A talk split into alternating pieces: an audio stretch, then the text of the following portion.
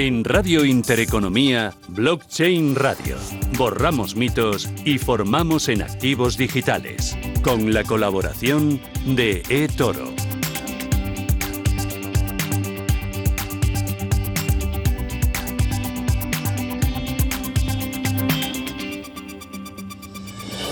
Es jueves, jueves 11 de marzo y arranca una nueva edición de Blockchain Radio. Javier Molina, ¿qué tal? Muy buenas tardes. Hola Susana, ¿qué tal? ¿Qué tal? ¿Cómo ha ido la semana? Pues a tope. La verdad es que está el ecosistema, está todo, pues ahora mismo rebosando de, noticias, de proyectos, de precios. La verdad es que es un momento dulce, Susana. Hemos llegado en el momento adecuado para, para poner este programa de divulgación, porque no veas la que se está montando en todo el ecosistema. Bueno, divulgación, formación actualidad y mucho proyecto. ¿Quiénes nos van a acompañar en esta, en esta edición de, jueves? Pues fíjate, empezaremos con Miguel Caballero desde Tutelus para seguir avanzando en esa parte más de, formación. Hoy quiero preguntarle sobre qué son esas, esas side chains o esas cadenas que van paralelas a, la blockchain, pues en el caso de, Bitcoin, por ejemplo. Vamos a, también a hablar con Victoria Gago, que es la cofundadora de la European Blockchain Convention, para que nos diga un poco qué se está moviendo, qué están haciendo, qué están preparando, todo el entorno más de, la tecnología y casos de uso uso. Vamos a hablar con Miguel Prados, que si recuerdas, Susana, ya lo tuvimos aquí una vez, pero como mm. se me quedó un proyecto, al final, pues eh, como estabas tú un poco despistada, te lo he vuelto a colocar. Claro, hablábamos de esas tarjetas eh, como prepago que utilizaban en algunos barrios de Sevilla eh, y que utilizaban la tecnología blockchain para intentar no perjudicar a los establecimientos de barrio y al mismo tiempo ayudar a las personas necesitadas. Y tú podías trazar tu ayuda donde iba. pues esta vez también tienen un voto online con las comunidades de propietarios vía blockchain, que me ah. parece súper interesante, entonces nos va a contar ese caso de uso. Y luego pasaremos a la parte de activos digitales, hay que hablar de los tokens no fungibles, los NFTs, auténticas barbaridades, se están pagando, se están haciendo, pero más allá de esos, si quieres, eh, pues un poco excesos ¿no? que, hemos visto, incluso el otro día suena, había un tipo pegando fuego a un Bansky, ¿no? real, para hacerlo luego en formato token. Pero más allá que eso, lo que queda es la oportunidad de negocio que se abre con este tipo de tokens y con este tipo, digamos, de, proyectos. Y ahí es donde quiero ir. Entonces vamos a hablar con, Joaquín Matinero, que nos va a contar un poco qué son estos, y terminaremos, pues bueno, pues con José Manuel Fernández para hablar un poco de, del Sandbox, un proyecto que están haciendo para justo eh, facilitar la regulación del mercado de, criptoactivos. Y terminaremos con Hub, con Íñigo Molero, que tiene, como siempre, Susana, otras novedades. En este caso están bancarizando a sus comunidades. O sea que a ver qué nos cuenta Íñigo, porque me parece súper interesante. Bueno, muchos contenidos, pero antes nuestro toque de actualidad. Blockchain Radio, con Javier Molina y Susana Criado. Bueno, ¿por dónde empezamos en este toque de actualidad? Porque me decías, bueno, un nombre propio, Icertis, ¿no? Estuvieron aquí, nos acompañaron. Efectivamente, lo, publicaba pues ayer eh, Blockchain Economía, eh, pues y decía esto, pues que Icertis ha sido elegida como, vamos, para hacer un proyecto de titulaciones universitarias en el Caribe. ¿Cuál es la idea?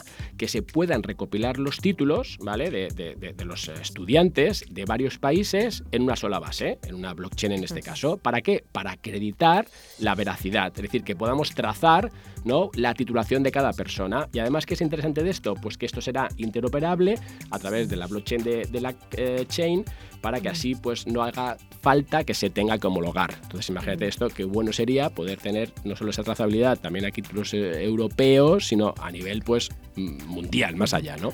Hablamos muchas veces de Bitcoin, de criptomonedas y nos fijamos, yo creo que demasiado en el precio, demasiado en las tendencias, la volatilidad, el interés, pero la infraestructura que hay por debajo es muy importante. Efectivamente, y, ahí pues operaciones casi te lo muestran, suena, por ejemplo, PayPal, que adquiere una firma cripto que se llama Curve, ¿no? Por 200 millones, es, una, es una startup israelí de tema de criptografía. Eh, lo vemos, por ejemplo, con un custodio que se llama Komainu, que es de, de Nomura, o sea, que está back by Nomura, donde también lo que hacen es justo esto, ¿no? Acaban de levantar 25 millones y vuelve a incidir sobre esa parte de custodia, de esa mejora de infraestructura. Lo vemos también, por ejemplo, con todo el tema de, Goldman, ¿no? Pues que vuelve a montar su mesa de, activos digitales y encima dice que es que hay incremento de demanda del cliente institucional, ¿no? De hecho, hay una encuesta que hace a sus clientes, cerca de 300, donde, fíjate, Susana, el 40% de esos clientes institucionales dice que ya tienen algo de exposición en activos digitales. Eh, tampoco podemos dejar de hablar de todo el tema de NFTs, ¿no? Por ejemplo, Atari, ¿no? la, marca, la cadena, la empresa de videojuegos, pues que hace un partner con Decentraland Game para hacer un criptocasino en el mundo virtual de Decentraland. O sea, bueno, son nuevos modelos de negocio que, están evolucionando. Y por último, no podemos dejar de mencionar Coinbase. Fíjate, hubo una operación el otro día, una venta privada en Nasdaq, con una valoración de 90.000 millones de dólares. es decir, que no son temas menores. Oye, eh, y hablando de temas mayores, importante el nuevo vocabulario, los nuevos conceptos que vamos incorporando a este programa para intentar pues eh, entender esta tecnología. Me vas a hablar de tres letras, una sigla, N NFT. Los no fungibles tokens, los tokens no fungibles, efectivamente, que como te, decía, pues están ahora mismo pues a, tope, están eh, viendo pues tanto lo que es el criptoarte, acuérdate que tuvimos a Javier Arrés, uno de esos grandes artistas españoles, ¿no? Pues que está tokenizando su arte, incluso lo hacen ya en 100% digital, lo vemos con los coleccionables, acuérdate que tuvimos a Guatafán aquí hace un tiempo, ¿no? Hablándonos de esos cromos digitales, únicos, exclusivos, ¿no? Pues que al final tú puedes demostrar que te pertenecen, pero como te decía, todo esto se está eh, ya desbordando, ¿no? Hasta el punto que, por ejemplo, pues dentro de juegos tú puedes comprar un trozo de tierra y dices, oye, pero ¿quién va a pagar eh, millones? No sé cuántos han pagado, no sé cuántos, ya, con tantas cifras se me ha olvidado, pero una barbaridad por un trozo de tierra en un juego, ¿no? Y dices, oye, pero ¿qué pasa? Pues lo que pasa, es que estamos de media 6,5 horas al día conectados a Internet. Y entonces, ¿eso qué significa? Pues que de ese tiempo hay una parte, en concreto más de una hora y media, te hablo de datos mundiales de enero del 2021, que están jugando a juegos. Digo están porque yo no estoy en ese, en ese porcentaje. Pero si tú estás... Pero juegos son juegos de juegos todo, online, como, el, juegos online, el Fortnite. de Centraland, el Fortnite, todo eso. Fíjate, ahora que me dices esto, el otro día estuve leyendo información sobre el Fortnite porque mi hijo no hace más que intentar convencerme de que el Fortnite es bueno, que mejora la competitividad, las habilidades, el trabajo en equipo, la superación. Y bueno, resulta que los videojuegos ingresan más que la industria del cine y la industria de la música juntos. Pues imagínate que tú puedas comprar una parcela en el Fortnite y que puedas ahí hacer de todo, desde alquilarla, venderla, poner publicidad, por ejemplo, y que te paguen por ello porque tu hijo se está pasando horas en ese juego. Pues que ve ahí Coca-Cola, ¿no? Se me ocurre. Pues eso existe y es un modelo de negocio brutal, Susana. Y es que además, claro, tú y yo, que estamos ya aquí un poco más mayorcietes, ¿no? Tenemos más experiencia, pues claro, no lo vemos, pero es que ayer con mi hijo de nueve años. Yo lo veo, que yo lo veo. Ayer mi hijo de nueve años me estaba convenciendo que le comprase unos, unos tokens para no sé, no sé qué juego era. Y digo, ostras, y me hablaba de tokens, mi hijo. Pero claro, eran justo eso, pues una espada que tenía no sé qué propiedades. Todo, si eso lo tenemos tokenizado y yo lo puedo explotar, pues ya fíjate, fuera de esta parte, si quieres, de los juegos, empresas, empresas de, de lujo, empresas de consumo, que puedan llegar a tener esa relación con sus usuarios en ese entorno digital. Seis horas y media usamos, nos gastamos en Internet. Bueno, leía también que Fortnite es una de las empresas más rentables porque, claro, funciona mucho eso de la economía de la suscripción, que tú todos los meses o todos los años pagas una cuota, pero es que la cuota en Fortnite es mucho mayor que, por ejemplo, la del Netflix o la de Amazon. Y no sé si era como el 11% de los millennials en Estados Unidos eh, ya está suscrito al Fortnite. Y aún no lo sabes, Susana, pero te vas a suscribir tú, porque tu hijo al final va a hacer que tú te suscribas. Bueno, no me tientes. Esto es Radio Intereconomía, esto es Blockchain Radio y damos un paso hacia la formación. Blockchain Radio, innovación y formación a la vanguardia.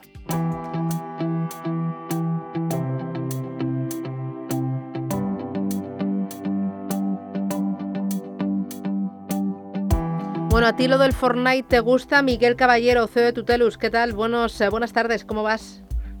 Hola Susana, buenas tardes, ¿qué tal? ¿Tú Yo juegas? me pilla un poco, me pilla un poco fuera, ¿eh? Mis hijos están como los de Javier, locos con el Fortnite, pero a mí me pilla ya un poco de pasada. Bueno, eh, el mío es pura obsesión, ¿eh? Solo vivo para el Fortnite. El resto como que es accesorio, ¿no? Es eh, Tremendo, De todas formas, Susana, aprovechando aquí a Miguel, y aunque eh, hoy a Miguel no le vamos a preguntar sobre esto de los NFTs, pero es que acaba de publicar, en, creo que lo he visto en, Twitter o en LinkedIn, que ha vendido su primer NFT.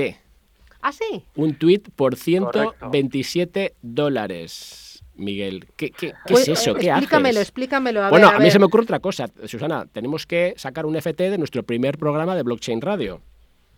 Ah, mira. Es una buena idea. Y ya se lo colocaré a Miguel. Miguel no se va a enterar, pero estamos lo va en ello, Estamos en ello. Primero me bueno, que ha sido, ha sido un experimento, un experimento social, la verdad. Eh, porque ya sabéis que llevamos tiempo trabajando con NFTs, pero siempre estoy, por decirlo así, pues tokenizando eh, cosas de, para otros, ¿no? Entonces, el otro día dije, vamos a ver esto de los NFTs con uno mismo. Entonces encontré, bueno, pues una aplicación que te tokeniza tweets y, bueno, la probé básicamente experimento social, no tenía ni idea si iba a haber interés o no.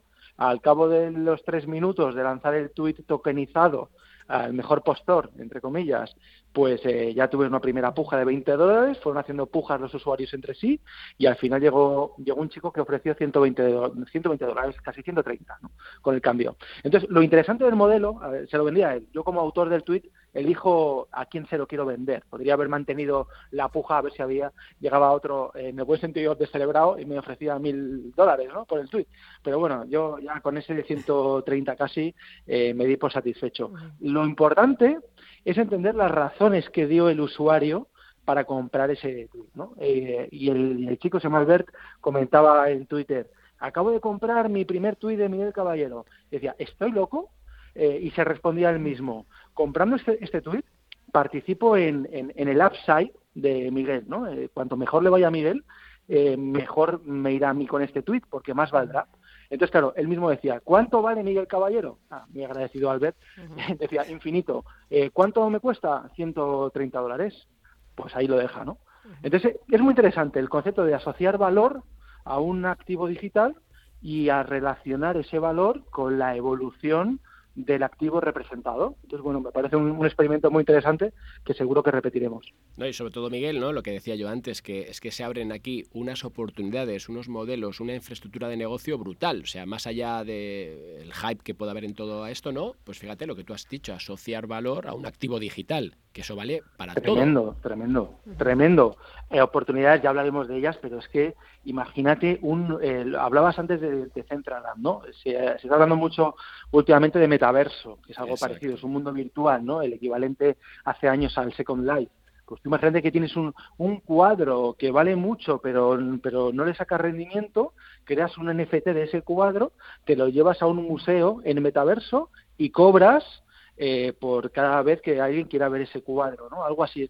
Son conceptos que cuesta entenderlos, pero que una vez que, tenemos claro que en los mundos virtuales podemos hacer con avatares las mismas cosas que en el mundo real, pues empiezas a encontrar eh, una posibilidad de modelos de negocio pues increíbles, ¿no? Con las ventajas que tiene el hacerlo digital en cuanto a escalabilidad, eh, costes y todo esto. Súper interesante. Bueno, Miguel, que luego tenemos otra ponencia sobre NFTs. Y no quería hoy pues eh, cortar un poco digamos toda esa formación no con las cadenas laterales. Eh, hemos dicho muchas veces no que por ejemplo en el caso de blockchain pues que, dado a que la prioridad de, esa blockchain es justo la, seguridad pues hace muchas veces pues no sea operativa no pues para transacciones si quieres de, importes pequeños para para luego que se convierta a lo mejor en, esa cadena de, pago no eh, en cambio lo que están haciendo es trabajar mucho en esas cadenas laterales ¿Es cierto eso? ¿Qué son? ¿Cómo funcionan? Intenta resumirnos un poco para tener ese concepto claro. Venga, vamos a introducir el concepto de cadenas laterales, de sidechain, pero lo vamos a introducir de una manera taimada para que Susana no nos eche la bronca. ¿Vale? Y luego nos diga que, vamos muy rápido. Entonces, vamos, hoy vamos a dedicarle un solo un poquito porque es un concepto un poco extraño o complicado, ¿no? Eh, va muy alineado a lo que tú decías, Javier. Tenemos una red que es Bitcoin, que es maravillosa para unas cosas, que te da una seguridad increíble, reserva de valor espectacular, todas las bondades que ya sabemos que pueda tener la red de Bitcoin. Hablo de la red de Bitcoin, no estoy hablando de la criptomoneda, ¿eh? hablo de la red de Bitcoin, eh, pero efectivamente para otras cosas pues es muy mala. No puedo pagarte un café por la red de Bitcoin porque me cuesta más el collar que el perro. Eh, no puedo hacerte un pago rápido porque como los bloques ya sabemos que se minan cada 10 minutos, necesito esperar pues entre 10 minutos y media hora a que se confirme una transacción. Imposible para algunas cosas, ¿no? O, por ejemplo, para ejecutar contratos. Cuando, cuando hemos hablado de Ethereum y de las DeFi, pues todo ese mundo es maravilloso, ¿no? De ejecutar aplicaciones distribuidas y tal, pero claro, yo en Bitcoin pues no puedo, no puedo ejecutar aplicaciones. Entonces aparece el concepto de cadena lateral, que es, digamos, eh, una blockchain paralela a, la principal, a Bitcoin, ¿vale? Con algunos cambios en función ya, eh, básicamente hay dos grandes eh, cadenas laterales operativas, está RSK y está Liquid, y cada una sirve para una cosa. Entonces, esas cadenas laterales tienen unas pequeñas modificaciones respecto a Bitcoin, como por ejemplo que los bloques se minan más rápido, normalmente cada dos, tres minutos, no cada diez, el tamaño de los bloques es parecido, y luego tienen una funcionalidad, digamos que solucionan un problema eh, que Bitcoin es imposible que lo haga. ¿no? En el caso de RSK, eh, podemos ejecutar contratos, podemos ejecutar smart contracts en la red de RSK, de manera que es, una red que va paralela a Bitcoin, anclada eh, a Bitcoin cada ciertos bloques, o cada bloque, mejor dicho, y luego con Liquid, que es la otra gran sidechain, lo que hacemos es poder tokenizar. Es decir, en Bitcoin no podemos crear tokens, por eso lo podemos utilizar el, Bitcoin con minúscula, ¿verdad? La criptomoneda. Pues en Liquid, que es una cadena paralela, podemos crear tokens, podemos emitir tokens y podemos jugar en el buen sentido con tokens, ¿no? Por lo tanto, resuelven problemáticas eh, que Bitcoin por defecto no puede resolver. Y a nivel de seguridad, Miguel, ¿eso cómo cuadra con la red principal? Claro, tienen todo, heredan, por decirlo así, toda la seguridad y todas las bondades de la red principal pero como trabajo en una red paralela, pues soluciono eh, lo que los ejemplos que he puesto, ¿no? Pero ya digamos que partimos de la red de, eh, o sea, partimos de la seguridad de Bitcoin. Paralelamente, esto es importante hacer el matiz, pues lo has comentado antes, Javier. Por un lado tenemos cadenas laterales, que son RSK Liquid, y por otro lado tenemos segunda capa sobre Bitcoin, ¿vale? No es una cadena lateral, es una segunda capa, que en este caso es Lightning Network, que ya hemos hablado de ello alguna vez, y seguro que hablamos más en el futuro, ¿no? Eh, entonces, eh, Lightning Network se utiliza para hacer transacciones instantáneas sobre Bitcoin, ¿vale? Mover Bitcoin rapidísimo, a tiempo real y a coste cero. Entonces, en función ya del caso de uso, podemos eh, hablar de que es interesante utilizar Lightning Network, capa 2, o es interesante utilizar RSK o es interesante utilizar Liquid. Entonces, Miguel, entiendo que cualquier operación que se hace en cualquier blockchain se podría hacer en, unas, en una cadena lateral de Bitcoin si resuelve esa, problemática, sí. Es decir, efectivamente, si queremos ejecutar un contrato de Ethereum escrito en Solidity, lo podríamos hacer en una cadena lateral de Bitcoin, efectivamente. Y si queremos eh, tokenizar algo, podemos tokenizar ese algo en Ethereum, podemos utilizarlo en Binance, podemos tokenizarlo en donde sea o en una cadena lateral de Bitcoin, efectivamente. Resuelve muchos problemas. Es un tema muy interesante que seguro que nos da para comentar más semanas. Sí, yo creo que tenemos que volver a repasar conceptos. ¿eh? Miguel Caballero, desde Tutelus, gracias por esta clase de formación. Un abrazo. Hasta Gracias, un abrazo. Adiós. Blockchain Radio. Caso práctico.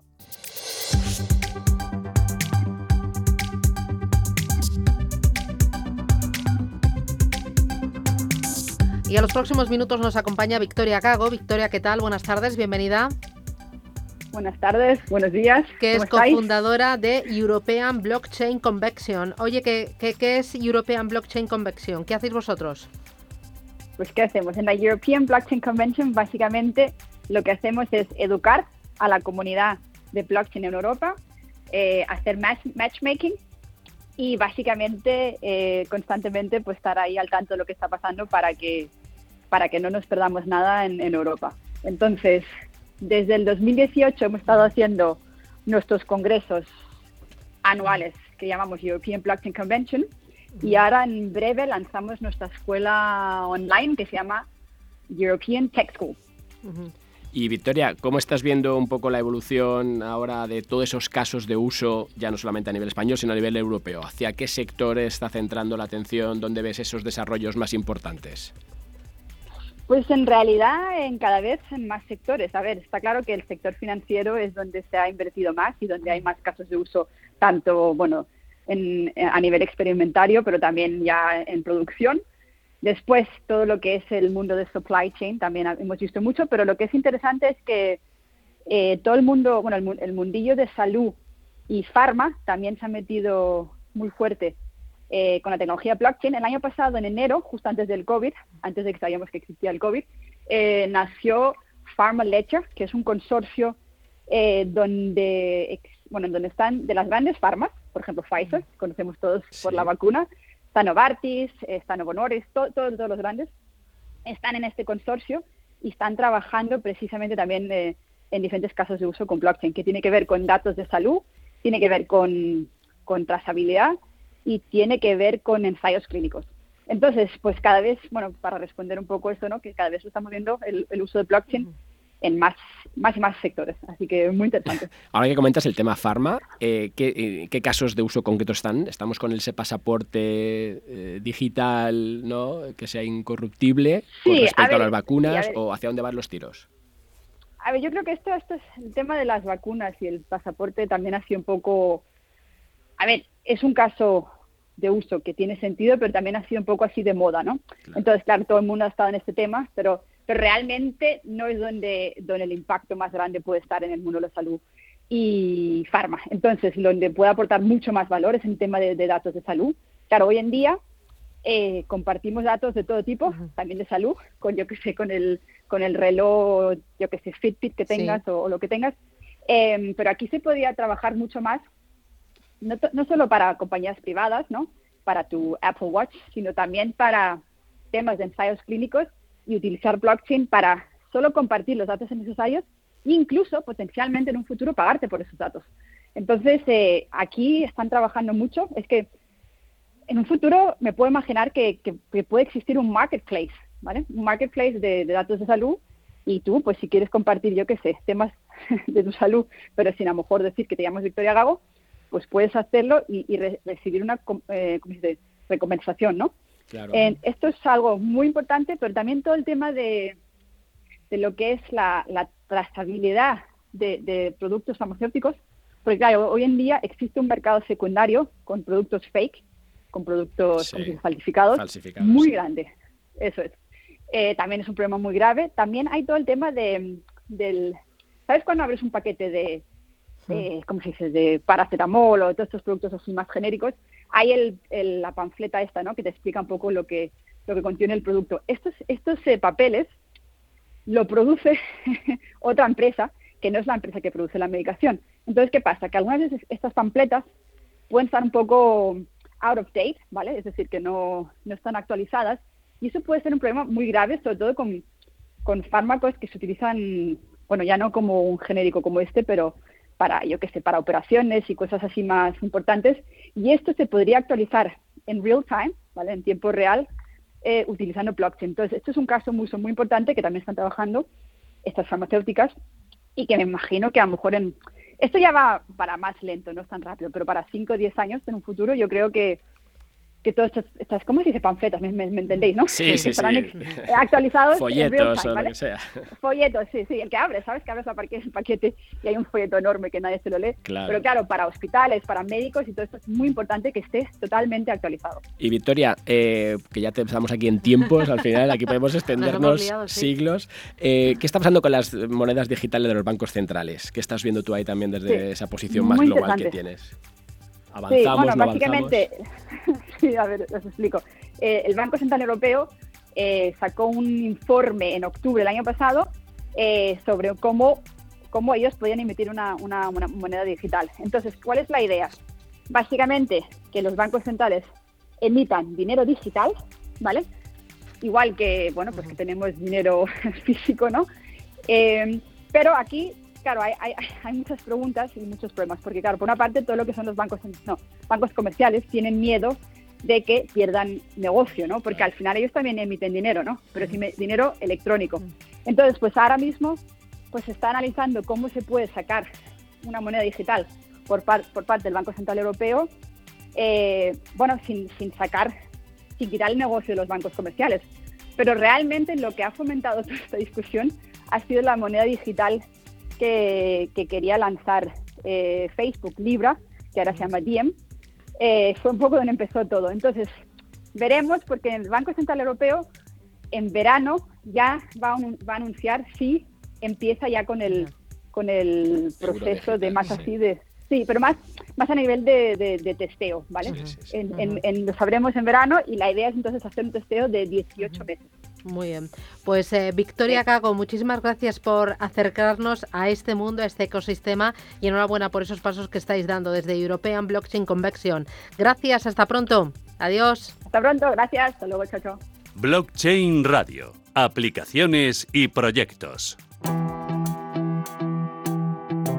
Bueno, no sé si te acuerdas, pero mm, hace unas cuantas semanas eh, charlamos con supervecina.com. Ellos administran la comunidad de propietarios 100% online y como son nativos digitales, tienen herramientas diseñadas para hacer más ágil, más transparente y más justa la gestión de la comunidad. Bueno, esto me encanta, me gusta y me da la sensación de que nos va a facilitar mucho la vida y también nuestra relación con los vecinos. Miguel Prados es CEO de Supervecina y de Wikibank. Eh, Miguel, ¿qué tal? Eh, buenas tardes, bienvenido.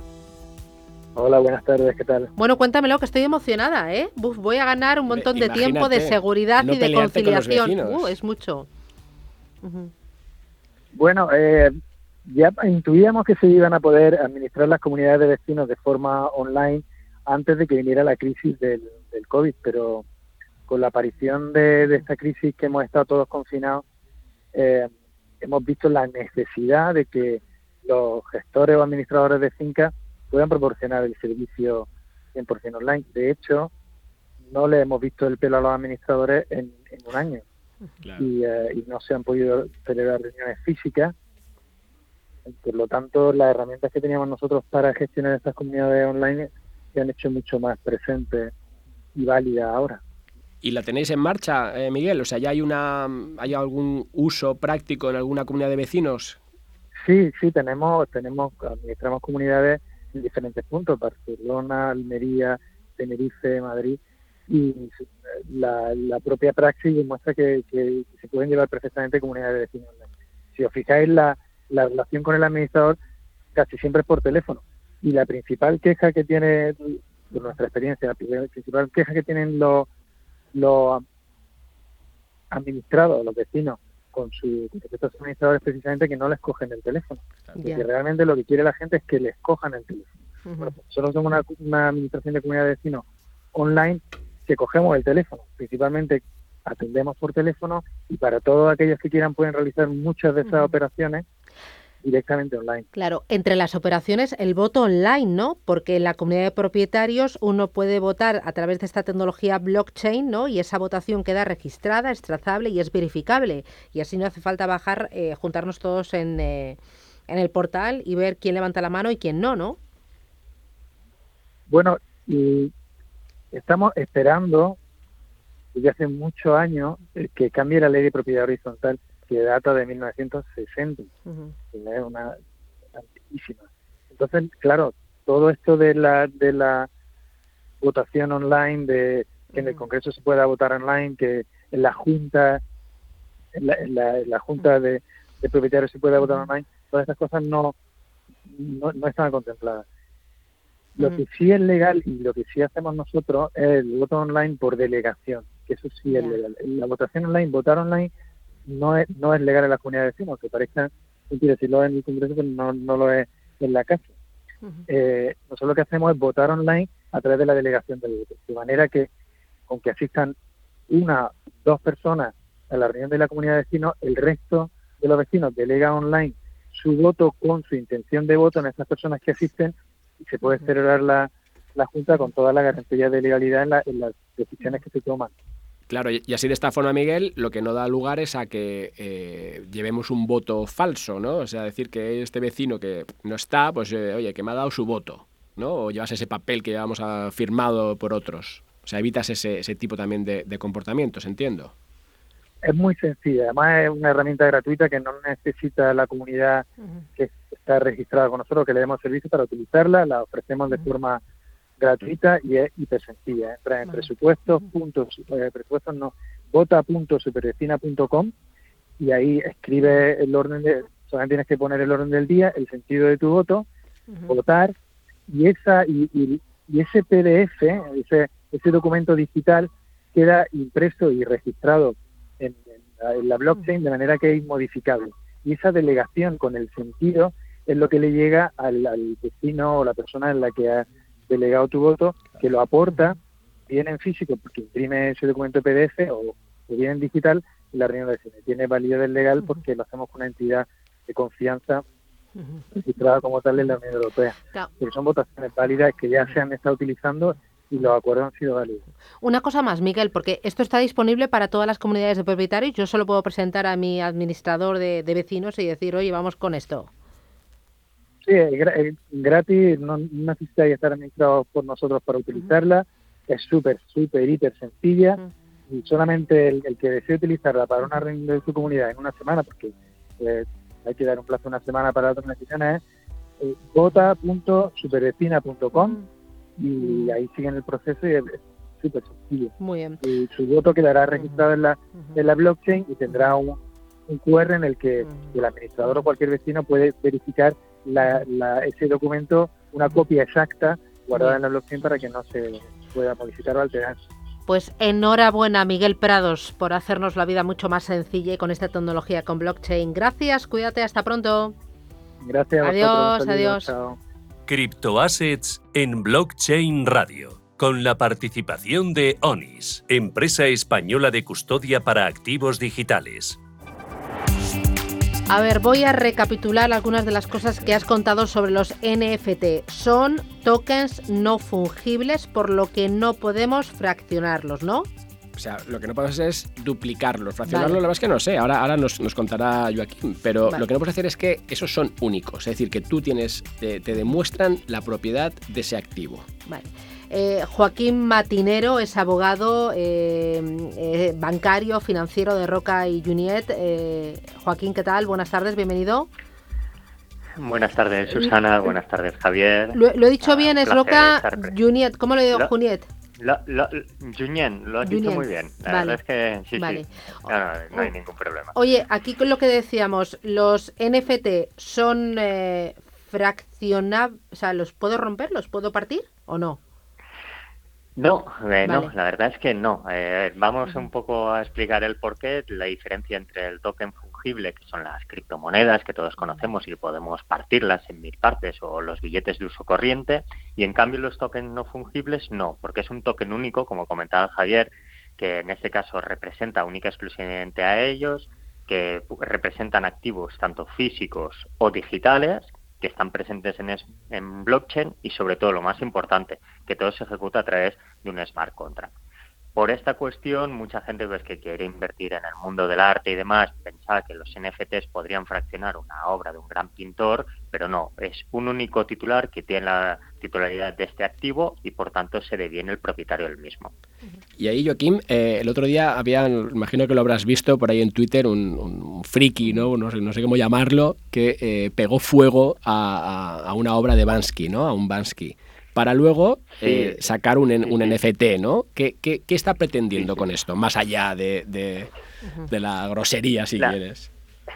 La, verdad es que es una crítica del mismo Bansky, que sabemos que juega muy bien con el mundo, dijéramos, mediático, así como el equivalente en el mundo futbolístico sería Zlatan Ibrahimovic, y lo que hizo es crear una obra que con la condición de que una vez subastada a través de un marketplace digital, se quemara y se transformará en un NFT, porque la obra se llama Morons, un poco es crítica a las grandes digamos, empresas de subastas Sotheby's y Christie's que han pasado al mundo NFT y que intentan pues también digitalizarse. Y sí, sí, no, la verdad es que es sorprendente porque cómo vas a quemar una obra de arte, pero bueno, es la forma de tener que única y exclusivamente el original está digitalizado y por tanto única exclusivamente hay una copia y solo esa persona tiene derecho pues a los beneficios que puede derivarse en un futuro de la misma. Claro, y en ese caso se queda solamente en el entorno digital, porque decías tú que podemos tener ese cuadro físico que en el fondo estamos digitalizando, tokenizando de alguna forma. Sí, sí, esto lo podríamos, yo creo que lo acabaremos viendo en el futuro, ¿no? Esto, pues cualquier artista no tan conocido, sino de ya de los artistas modernos, pues que venda su obra por internet y automáticamente pues única exclusivamente con un sensor o una referencia este cuadro. Se sabe quién es el propietario y se evitan en cierta manera pues los intermediarios que teníamos durante mucho tiempo que se llamaban altas comisiones y los artistas pues acceden a todo el mundo no todo el mundo puede comprar sus obras y lo estamos viendo con Beeple este artista digital 100% que vendió un vídeo de 10 segundos por 6,6 millones o los 5.000 retratos que realizó desde 2000 creo 2007, los vendió el otro día que a veces eran Sotheby's, por tanto vemos como artistas digitales ya entren en el mundo tradicional. Claro, esto hablamos de todo tipo de artistas, ¿no? De, de arte, de cuadros, pero también de música, de contenido, como estabas diciendo con el tema de los vídeos, que a mí se me han puesto los ojos como chiribitas. Sí, no, y ya no solo con esto, sino eh, tenemos el caso que ha sido la revolución, ¿no? El tema de los NFTs, que es la aplicación relativa a la NBA, que vende, pues, eh, dijéramos, jugadas de los partidos, de los grandes jugadores de la NBA, el caso de LeBron James, pues que vendió una jugada concreta de 6 segundos, que realiza un mate, pues se ha vendido por 200 mil dólares. Y por tanto, esta persona es propietaria de esta imagen y si se repitiera o si se utilizara en futuros vídeos y demás, tendría derecho a cobrar por, por haber utilizado esas imágenes. Claro. Estamos viendo que cosas ilíquidas se vuelven líquidas de la noche a la mañana. Claro, aquí además certificas la propiedad, pero certificas al mismo tiempo la autenticidad, las dos cosas, ¿no? las dos cosas, sí, y esto es lo importante. Yo creo que tenemos que hacer un poco vista hacia atrás, ¿no? Al año 97-98, que Internet nos dio la democratización de la música, ¿no? Que los artistas perdieron el control frente a Napster y todas las demás aplicaciones y ahora se lo devuelve. El caso del grupo de música Kings of Leon, pues ha sacado su disco en NFT que única exclusivamente quien compre el mismo podrá reproducir y tendrá derecho pues a beneficios y bonus y demás. Con lo cual ahí Joaquín, eh, la parte más interesante es todo ese negocio que se abre ¿no? Que va más allá, si quieres, ¿no? De, ese gordito que era Trump, por cierto, ¿no? En ese vídeo, era, era Trump, ¿no? Con, Twitter ahí y tal, por los 6,6 millones que se vendieron. Más allá de eso, se abre todo ese tipo de negocio, entiendo. O sea, ¿hacia dónde ves que, va a haber esas oportunidades y esa infraestructura que se puede crear en, en base a los NFTs? La verdad es que el potencial, pues como dicen, ¿no? El límite está en el cielo, nadie sabe dónde va a llegar. El problema que a mí siempre me preocupa es que tenemos un ejemplo claro de los primeros NFTs de 2017, donde se vendían los conocidos CryptoKitties, los gatitos digitales, por 600 Ethereum, que al cambio, perdón, que serían al cambio unos 400.000 euros y hoy en día es un millón de euros. Tanto que el tema de que pueda haber la iliquidez, que el día que queramos vender ese activo a lo mejor ya no es apreciado por el mercado pero como tú bien dices, Javier, vamos a ir viendo ya no solo en el mundo tradicional, sino el tema de los videojuegos. La gente compra, pues, para caracterizar su personaje y demás, pues se irá transmitiendo a través de formato tokens. Claro. Todos estos videojuegos del Fortnite, del Dota y demás que conocemos, pues toda la nueva generación va a estar comprando y vendiendo tokens y serán únicos. Nadie podrá tener el mismo traje. Oye, y si se lo aplicamos a las empresas de consumo o de lujo, imagínate, ¿no? Me viene a la cabeza pues un Louis Vuitton o, un, no sé, unos tenemos un caso, comerciales. Tenemos, un, tenemos un caso muy, muy bueno, em, extraordinario, porque es una marca muy conocida que se llama Supreme, que es de color mm, rojo y las letras son blancas, que hace, eh, bueno, colecciones de muy poca tirada. A lo mejor hay tres modelos de chaqueta o cuatro modelos de pantalón y, se queja esta marca que vende el artículo por un precio elevado, pero es que en el mercado secundario se multiplica por 10 o por 15 su valor. Y con el NFT lo que haría es que esta marca podría obtener, pues no sé, un 5 o un 10% de las futuras reventas de este objeto y por tanto continuar obteniendo pues un beneficio, igual que el caso de los artistas o de los cantantes, de que no pierdan en un momento pues todo el tema de los royalties y de cara a futuro, pero creo que es importante también. Claro, y, ahí entonces, Joaquín, eh, un poco las pistas ¿no? por dónde se puede generar ese negocio, ¿dónde las pondrías? O sea, ¿qué sectores en concreto crees? Porque también, por ejemplo, se ha visto con los clubes de fútbol, ¿no? Que esa relación con los fans, a lo mejor también se puede hacer algún tipo ¿no? de, de engagement vía... Estás buscando negocio. Es que hay que buscar negocios, es que esto se abre aquí. es, que, es, que, más allá del precio, que me gusta siempre decir, es ese negocio. Yo estoy por el lado de la formación, de intentar comprenderlo todo, ¿no? Y asimilar todos los conceptos y todo lo que está pasando, esta revolución digital. Y, tú vas. Bueno, nos complementamos, ¿eh? Es que está claro, y, ahí es que Joaquín sabe de esto. Joaquín, ¿por dónde? Contéstame. Sí, eh, a ver, hablando en plata, hablando que la gente les interesa a nivel de formación, Susana, los títulos universitarios van a ser NFT, definitiva, van a ser certificados. Ya nadie podrá mentir de qué titulación tiene si la realiza una universidad americana o española, donde fuere. Después veríamos lo que comentamos, ¿no? Las coleccionables, y este es el caso del conocido Mark Cuban, que es el propietario de los Dallas Mavericks, que se financió su carrera comprando y vendiendo sellos, porque el precio subía y bajaba. Y él dice, eh, vamos a cambiar lo que era el oro y, el y la plata, que son minerales preciosos que siempre he referenciado, por nuevas formas. Y aquí veremos, pues a nivel de productos financieros, caso de Suiza, ahora está tokenizando vinos de lujo y es muy curioso para eh, que la gente invierta. Ahora saben que los vinos van subiendo de valor o invierten sinceramente pues en una parte de la bodega que va a sacar una futura remesa y que les interesa pues que si el día de mañana estas botellas acaban vendiéndose a grandes cadenas hoteleras y demás pues van a tener un beneficio mucho mayor. Yo creo que es una reserva de valor se está apostando como un poco eh, también debido a la especulación del mercado de las criptomonedas y también en paralelo estas nuevas estructuras financieras llamadas las SPAC que invierten en definitivamente donde invertía el lobo de Wall Street en las hojas rosas pues vamos viendo eh, este nuevo modelo de negocio, el tema online, todo el tema de los videojuegos, todo el tema de contenidos, tema Netflix, eh, Amazon también va a entrar en este tema, porque la gente quiere tener cosas únicas y solo para ellos, y somos así, no, no podemos decir que no nos gusta tener la camiseta firmada de nuestro futbolista y solo nosotros. Nada, Solo que digital, Susana. no te la puedes poner, esa camiseta no te la puedes poner, ese vino no lo puedes Pero beber. es mía, es mía y solo mía y por el hecho de tenerlo, yo disfruto. Joaquín Matinero, muchísimas gracias. Un placer. gracias por ser tan didáctico. Adiós. Hasta luego. Adiós. Digital Assets en Blockchain Radio con Javier Molina y Susana Criado. Ponemos ahora sobre la mesa el Sandbox, ese proyecto para facilitar la regulación del mercado de criptoactivos con blockchain. José Manuel Fernández Oliva, ¿qué tal? Buenas tardes. Hola, buenas tardes. Es Partner Company Director de Common MS Banca. Eh, oye, eh, José Manuel, ¿me puedes explicar en qué consiste este proyecto? Bueno, el proyecto eh, tiene como objetivo facilitar los procedimientos para la regulación del mercado de criptomonedas en tecnología blockchain. El motivo es que es necesario estructurar el uso de las monedas digitales como transferencia de bienes y servicios o como activos de inversión. Y por tanto hay que asociar a estos intercambios monetarios pues la fiscalidad correspondiente, que es el objetivo eh, del, proyecto. ¿Y por qué ahora tiene tanto tanto interés, es eh, tan relevante? La evidencia es que la presidenta del Banco Central Europeo, Christine Lagarde, ha pedido una regulación global del mercado eh, global de Bitcoin por, tratarse de un activo que es altamente especulativo. El precio de capitalización actual del Bitcoin se ha disparado a un billón de dólares, con un volumen de trading diario eh, altísimo, eh, de 55 mil millones de dólares. Y esto es demasiado elevado para, para activos sin regulación. Este por eso es, relevante ahora mismo la situación de, de buscar una regulación en este mercado. Claro, y un proyecto de estas características, ¿qué es lo que va a proporcionar? Y actualmente las criptomonedas tienen un atractivo de estar completamente fuera de la regulación. Nuestro proyecto denominado Norma Cripto supone el primer paso para que las operaciones en criptomonedas se identifiquen con seguridad y las transacciones operen con trazabilidad y transparencia y que cumplan las condiciones que vaya a imponer el regulador.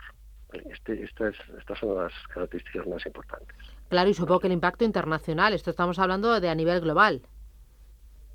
Sí, efectivamente. Mira, actualmente eh, la compra de criptomonedas tiene mm, unas características de regulación muy diferentes por países. Por ejemplo, en un país como Hong Kong y un exchange como Binance, pues puedes comprar bitcoins con un email y una contraseña. Entonces esto pues no es, muy normal. El primer paso sería que estas plataformas exchange requieran de una autorización para operar. Por eso nuestro proyecto pretende probar que estas plataformas garanticen la identificación del cliente y la trazabilidad de sus operaciones. Creo que un proyecto de estas características puede situar la iniciativa del Sandbox español en la punta de lanza de la tecnología e innovación por el impacto internacional que puede suponer tener una regulación estructurada en la Unión Europea con un proyecto de estas características. ¿Y un proyecto de estas características a qué tipo de entidades va a beneficiar? Pues mira, eh, este proyecto ofrecería a entidades financieras la posibilidad de contratar criptomonedas en un mercado regulado, que actualmente no es posible. Además, estas operaciones estarían sometidas a la fiscalidad correspondiente y se tributaría por las ganancias netas como en otros ámbitos del negocio. Por tanto, la Hacienda pues sería evidentemente pues eh, y la agencia tributaria pues sería un beneficiario para ellos. Ahora mismo eh, Hacienda prepara un plan para el control de activos y exige información a los contribuyentes sobre estas inversiones. Hacienda no debería gestionar a través de sanciones a quienes no informen de forma autónoma. Debería recibir información de los exchanges para liquidar impuestos. Por tanto, se, llegaría a esa situación. Y José Manuel, a mí me surge siempre una, una pregunta cuando hablamos de, regulación. Eh, bueno, dos preguntas. Primera, ¿cuál, crees que puede ser el impacto, no? De, o sea, ¿va a tener un impacto realmente el que hagamos las cosas bien o, realmente esto mm, no tiene por qué afectar luego al desarrollo? Ya, ya no a precios, te hablo más de desarrollo, de nuevos proyectos que van apareciendo y demás.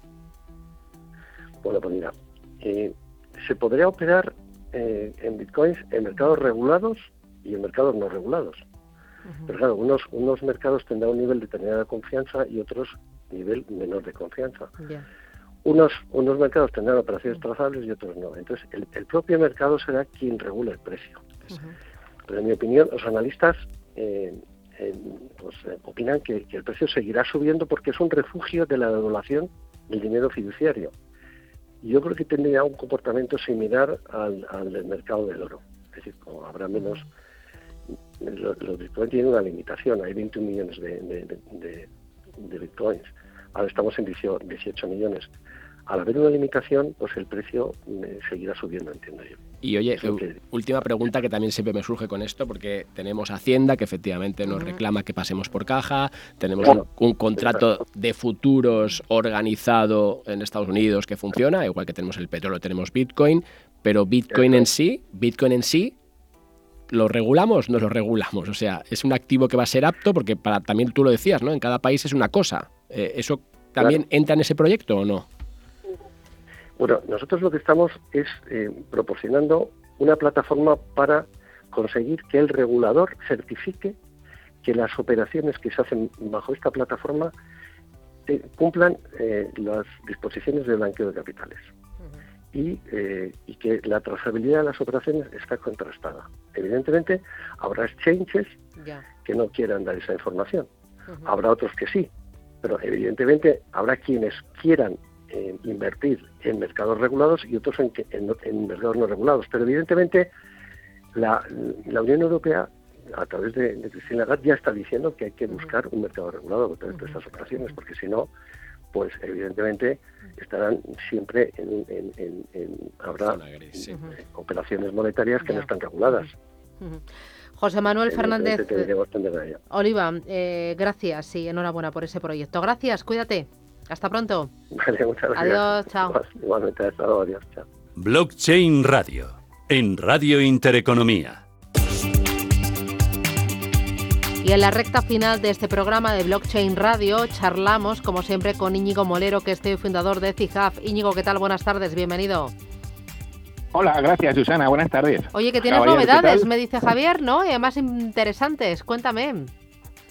Bueno, pues mira, sí, una cosa que queríamos poner en valor, porque la verdad es que muy contentos y sobre todo poner en valor pues el equipo que está en México, Lucía y Mario, porque fíjate, hemos dado un paso importante, sabéis que nuestras comunidades son pequeños agricultores con actividades rentables que están fuera del sistema financiero y que se mueven en dinero en efectivo. Pues nada, después de una ardua labor que lleva mucho tiempo, a través de Lucía sobre todo, que ha hecho un trabajo impecable, lo que estamos consiguiendo es bancarizarles, ¿no? Es decir, que puedan tener acceso al servicio financiero tradicional como una especie de puente entre lo que estamos construyendo todos, ¿verdad?, con el mundo blockchain y cuando vengan a darse nuevas soluciones, pero por el momento hay que también elegir las herramientas que tenemos en el mundo más tradicional para favorecer un poco también a nuestros agricultores esa inclusión financiera que es lo que apostamos en el CIJAP, desde luego, desde que nacimos. ¿Y eso cómo lo hacéis, ¿Cuál es este, este, este paso, este puente que habéis eh, tendido? ¿A través de qué instrumento?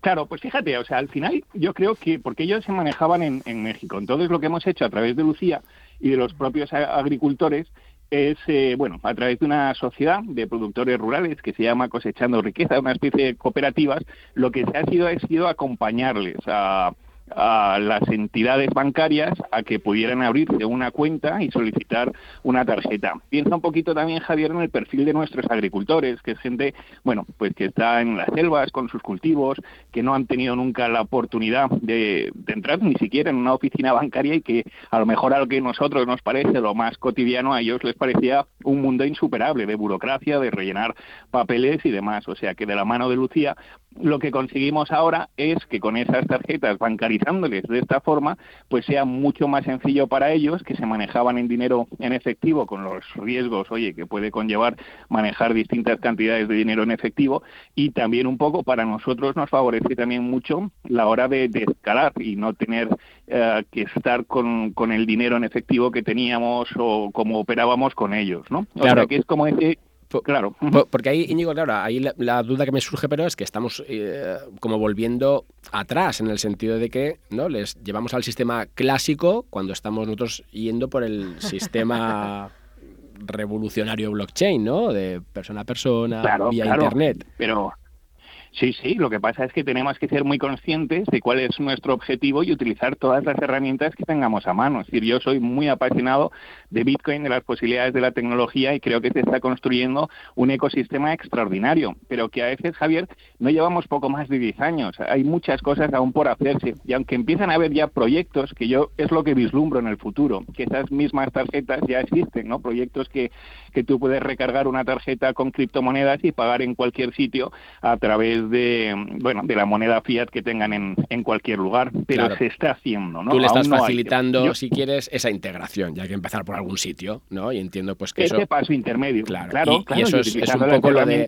Cuando hablamos de, de, de, finanzas centralizadas y las descentralizadas, en el fondo son necesarias las primeras porque son como ese puente, ¿no? Que nos llevan hacia el otro...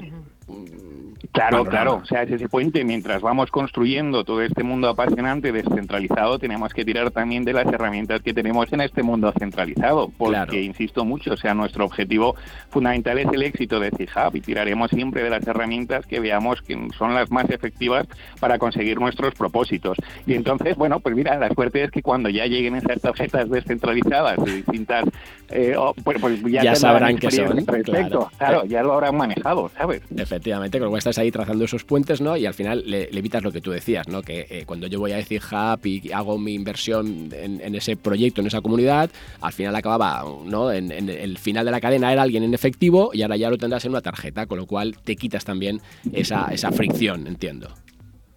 Y quitamos también un poco el peligro de manejar siempre dinero en efectivo en estas comunidades, ¿no? O sea, que al final, oye, pues si tú tienes una tarjeta, lo tienes en el banco, vas pagando puntualmente pues por los insumos que vas necesitando y luego también a nosotros, pues en esta fase también nos facilita un poco más el, escalado, al final nos es más sencillo. Pero insisto mucho en eso, en que es ese puente necesario, que hay que establecer puentes entre el mundo un poco analógico, centralizado que conocíamos y el fascinante mundo descentralizado que nos hace la tecnología blockchain, que hasta que tengan todas las herramientas que se está construyendo, pues eh, veo muy buena opción construir estos pequeños canales de comunicación, oye, y siempre optar por la herramienta que nos sea más práctica y efectiva para lograr nuestro fin. Muy bien, fascinante. Gracias, Íñigo Molero. Enhorabuena. Hasta la semana que viene, cuídate. Pues, muchísimas gracias y repito, gracias a Lucía y Mario que han hecho un trabajo excepcional. Pues gracias, enhorabuena a todo el equipo. Gracias, Íñigo. Chao, chao. Adiós. Bueno, y hasta aquí hemos llegado. Como siempre, pero fíjate que ya tengo el programa la semana Ya, ya lo estás pensando, es que te veo, te veo, te conozco, estás saliendo por la puerta y está pensando, llamo, coloco, arriba, abajo, bueno, bueno, bueno, bueno. Es que estamos en el momento, Susana, hay que, hay que dar a conocer. Hay que reposar, hay este, que este reposar los conceptos y nos pueden seguir en iVoox, en Radio Intereconomía, en www.blockchainradio.com y también en Spotify. Así que escúchenos, síganos y, bueno, yo me lo tengo que escuchar ¿eh? para aprender. NFT. Bueno, lo tomo nota, tomo nota. Gracias, Javier, gracias. Nos vemos el jueves que viene. Adiós.